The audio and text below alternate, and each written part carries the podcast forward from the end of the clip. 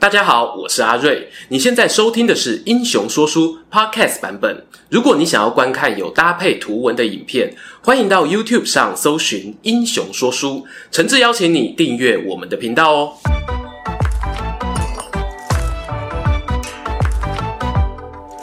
Hello，英雄说书的观众朋友，你们好，我是说书人阿瑞，替大家带来精彩的英雄故事。又到了填坑时间呐、永远有填不完的坑啊。话说呢，上回啊，我们做过明治维新的影片后，很多网友们呢好奇一个问题，那就是呢，同样在十九世纪末，比日本明治维新晚了二十年左右的大清帝国啊，也有出现一场尝试透过学习西方制度的改革，名为戊戌变法。而在戊戌变法发动的时刻啊，大清政府呢，甚至已经知道我日本国内刚经历完西化，可以说呢是有个模板在前方让你致敬。但是啊，就如我们历史课本上所读到的，这场戊戌变法呢，最后沦为一场短命的改革，还有着百日维新的称号哦，仿佛呢是一种挥不开的嘲讽。哈哈哈，你只有一百天哦，真逊啊！然而呢，时间点这么接近，又有地缘关系的两个国家，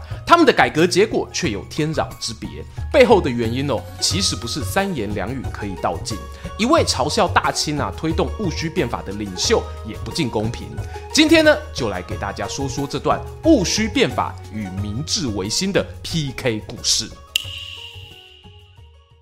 开头先简单介绍一下两场政治改革的基本背景。戊戌变法又名百日维新，发生在大清光绪二十四年（公元一八九八年）。因为当时呢是戊戌年哦而得名。好玩的是呢，比较少人啊会称呼它为光绪维新。这或许呢跟光绪背后还有个真正掌权的慈禧太后有关吧。然而呢，其实学界对于戊戌变法的持续时间也有不同的看法。我姑且哦按照时间的长短，把它分成狭义、广义与最广义说。狭义的戊戌变法呢，限缩在刚刚讲到一八九八年的六月夏天，光绪皇帝啊下达一连串敕令，推动政治改革。没想到呢，仅仅过了三个月，就以慈禧太后发动政变，复出训政，画下句点。不止光绪皇帝遭到软禁，推动变法的维新党人之中呢，更有包含谭嗣同在内的六名志士遭到处死。这是著名的戊戌六君子。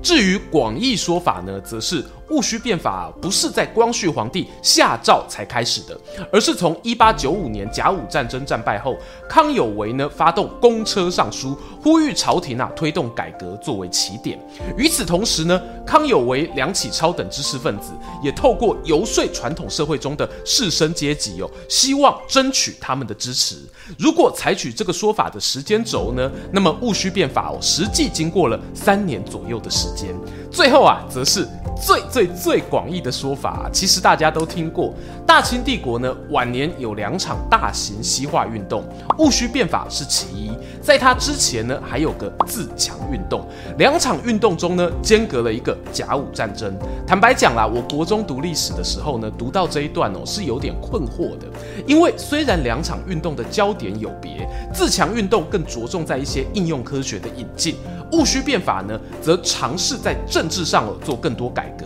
主导的政治人物们呢，也换了一批。不过，两者的时间衔接啊，几乎是无缝接轨，而且也都有投入西方教育，并且从事军事改革。因此，对我来说呢，从最广义的角度看，戊戌变法哦，可以与自强运动视作一体。他们都是晚清的西化运动，只是中间卡了个甲午战争做验收，才区分成上半场下半场。在这最广义的说法中啊，所包含的自强运动呢，普遍来说，是从一八六一年大清设立了推行西化的权责机构——总理各国事务衙门开始算起。巧了，几乎啊，在同一个时期，一八六八年，日本明治天皇呢，率领了文武百官在京都寓所，对全国军民百姓啊，宣读了五条御誓文。文章的核心精神是呢，我国即将展开前所未有的革新啊。我身为天皇，将会责无旁贷，带头迎接改变。而这则誓文呢，往往也被当作是明治维新的起点。关于日本维新的背景啊以及过程呢，在频道之前的天草之乱、明治维新的影片中哦有提过，这里呢就先不赘述。接下来啊，我们马上就要进入观众朋友期待的 PK 时间，分析一下戊戌变法与明治维新有哪些差异，进而导致走向截然不同的结局呢？首先就来聊到大清与日本这两个国家最根本的差异，在推动变法的当下哦，两国的君主定位呢非常不同。先做个声明啊，我这里讲的君主呢，并不是指单一的皇帝哦，而是指这国家中呢象征领袖的君主权力。在日本呢是由明治天皇代表，在中国呢就不只是光绪皇帝哦，背后实际掌权的慈禧太后呢，也可以视作是整个君主结构的一环。那么日本天皇啊，在明治维新前后有什么样的变化呢？维新之前，天皇呢是属于虚位元首的存在，传统上哦是由幕府将军掌握国家军政大权，将军底下呢还有各个藩主，某种程度呢与中国历史上的封建结构是相似的。将军强呢，则地方大民啊愿意顺服；倘若中央权力衰微哦，在地方上拥有武力的藩主，往往就会挺身而出。看看另一边的大清啊，他们在戊戌变法前呢，早就是一个极度中央集权的帝国了。君主我，拥有几乎至高无上的权力，可以调配各个州郡的官员兵马。过去呢，大家耳熟能详，明治维新呢，让日本进入了一个君主立宪的时代。这个名词呢，光听啊，很容易让人误会是君主去主导制定一套宪法。事实上呢，君主立宪啊，通常是由君主以外的群体，譬如贵族啦、人民啦，来为国家制宪。当中呢，又会根据君主权力的多寡，分出两条岔路哦。你可以想象成电玩游戏里的附属天赋啊，分别叫做。二元制君主立宪和议会制君主立宪，前者的君主呢，会和议会有共享治理国家的权利，当然不会那么刚好分成一半一半啊。随着君主的野心不同哦，比例分配也会有差异。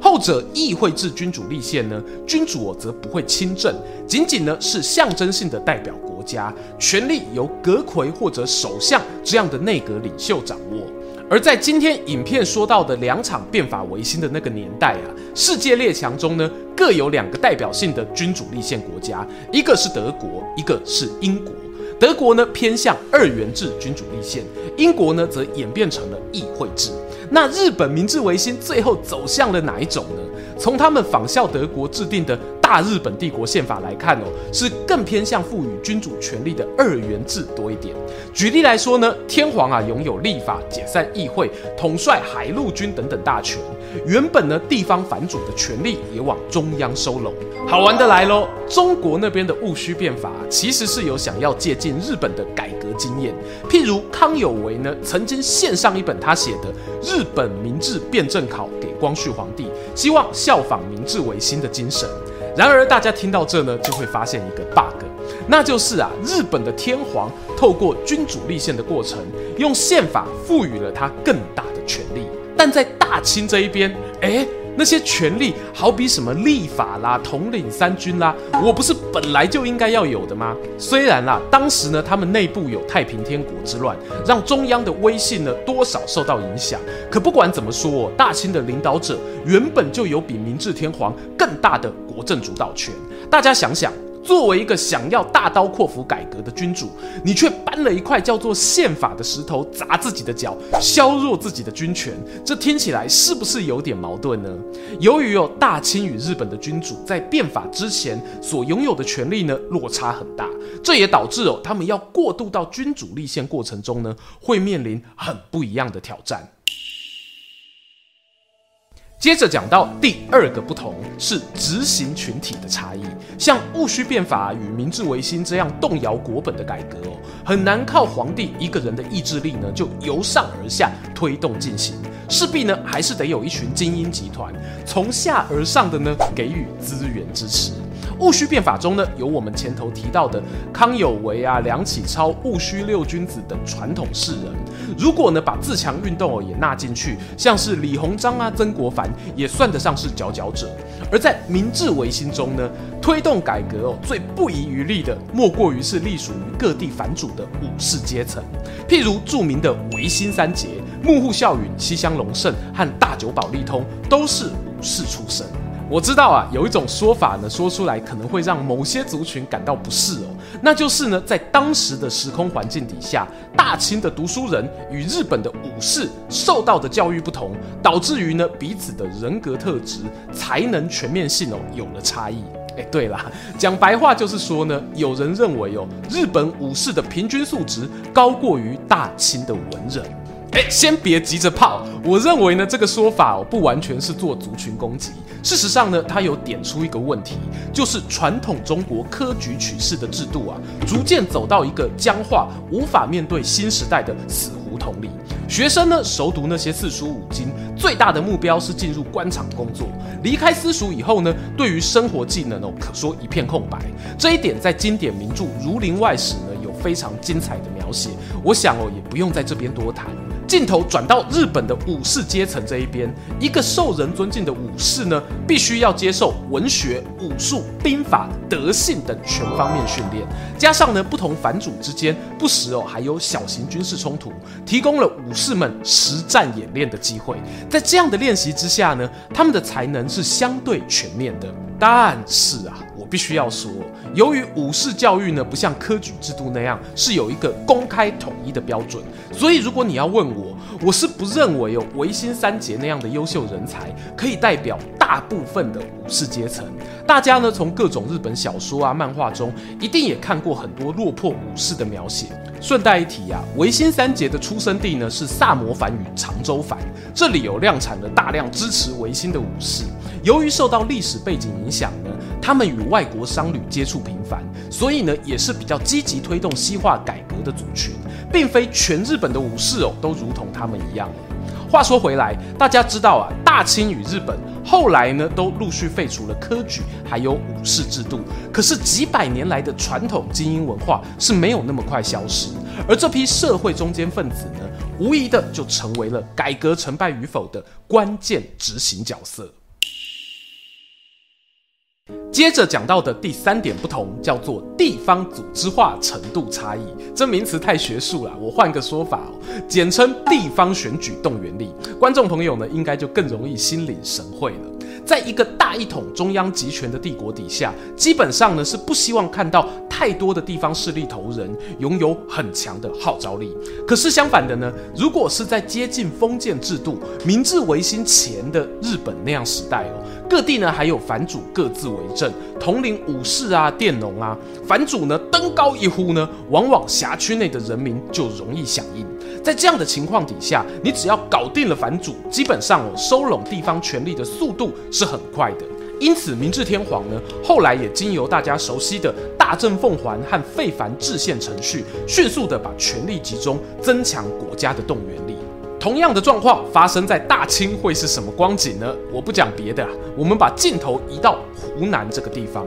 公元一八九七年时呢，梁启超曾经带着一伙人到长沙主持一个食物学堂，不是吃东西的食物，是针砭时事的那个食物。除了鼓吹西方民主学说之外，甚至呢还有出现更激进的言论，想要效法明治维新以前的藩镇倒幕运动，策动湖南独立，去推倒大清幕府的意思。而戊戌六君子中的谭嗣同刚好也是湖南人，他就义不容辞呢，与梁启超创立了一个南学会，吸收了超过一千名会员加入。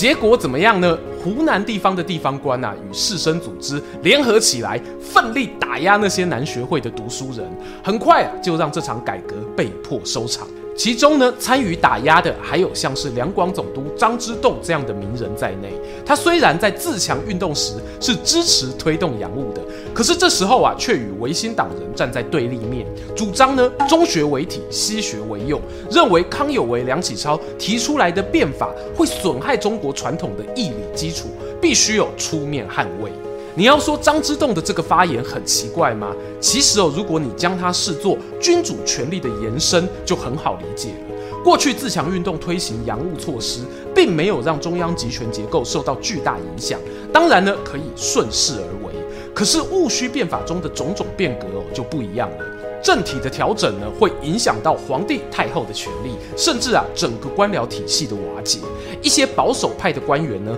不得不揣摩上意，挺身而出。地方组织化这件事情呢，其实哦也没有绝对的对与错，它反映的是两个国家不同的状态。大清属于大陆国家，周边啊有其他势力的潜在冲突，因此会更倾向形成一个大一统的实体，去跟邻居达成政治平衡，这是可以理解的。但凡事呢有利有弊啊，当每一小块地方拼图在大一统的梦想底下呢，会渐渐丧失自己的主体性啊。最后呢，不可免的就是对于地方分裂的恐惧，同时呢，也会对于外来的文化有较多的排他性，而这就要聊到接下来的第四个不同。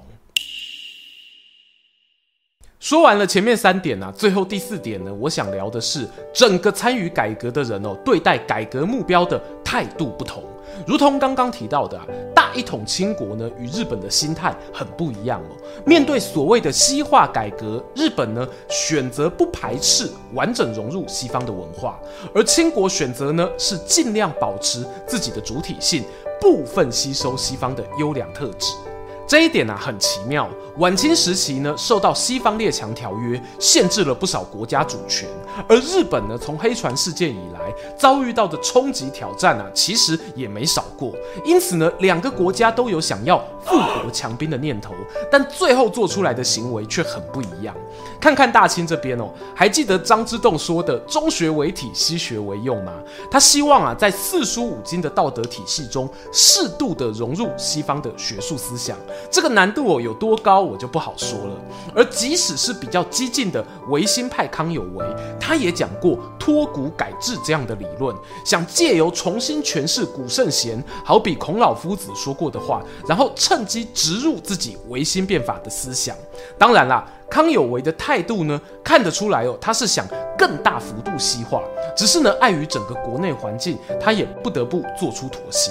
另一边的日本啊，作为对照，最有名的呢，大概就是福泽諭吉先生提出的脱亚论了。他曾经表示哦，不应犹豫等待邻国之开明而共同振兴亚洲，不如呢脱离其行列而与西方文明之国共进退。诶，这个邻国呢讲得比较客气啊，最有可能的指涉对象哦，大概就是中国了。换句话讲呢，脱亚入欧，实际上哦就是。脱中入欧，于是呢，日本呢在极度渴望要跟上西方脚步的积极态度下，在公元一八七一年，曾经派出了人数破百的岩仓使节团，用一年多的时间呢，对欧美国家进行考察，会见了各国政要，参观工厂、军营、学校等等。回国后呢，也对于政治、经济、教育、军事提出了详尽报告。反之呢，大清帝国。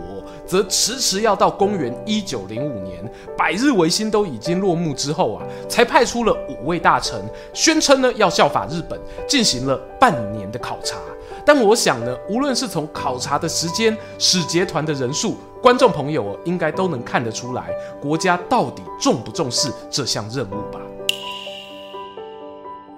终于又来到了结论时间。我们今天呢、啊，透过与明治维新相对照来讨论戊戌变法的失败，并不是哦要责备那些尝试推动改革的官员啊，或者读书人有多么无能。我们接受的教育哦，似乎很讨厌“失败”这两个字。然而呢，戊戌变法会出现，其实有着更大的时代意义。它象征着呢，宋元明清以来几个大一统政权底下，政府与人民习以为常的政治秩序遭遇到空前的崩解危机。同时呢，过去传统的文人思想哦，也因为接触西方文化后，开始有了转型的契机。这大概啊，是从中古佛教文化传入以来的另一次大挑战。虽然戊戌变法哦，最后像是流星一样坠入历史长河，可是当初这项变法想要去处理的危机和挑战，到今天为止，真的有消失了吗？又或者那块土地上的人民还在等待另一场改革出现？听完今天的故事啊，不知道大家对于这两场课本上近代经典的变法维新有什么印象呢？欢迎哦，在影片下方跟我们分享，也邀请大家不吝订阅英雄说书频道，追踪说书人阿瑞的 Instagram，我会在那边分享更多说书日常，期待和你们下次空中再见。喜欢今天的故事吗？画面右边哦，还有更多推荐影片可以追哦。诚挚邀请您动动手指订阅我们频道，打开小铃铛，选择接收全部消息，这对英雄说书的帮助非常非常大。如果你还想要给我们更多鼓励，也可以扫描加入会员 QR code，用每个月一杯咖啡的钱赞助团队创作更多好故事。我们下次见。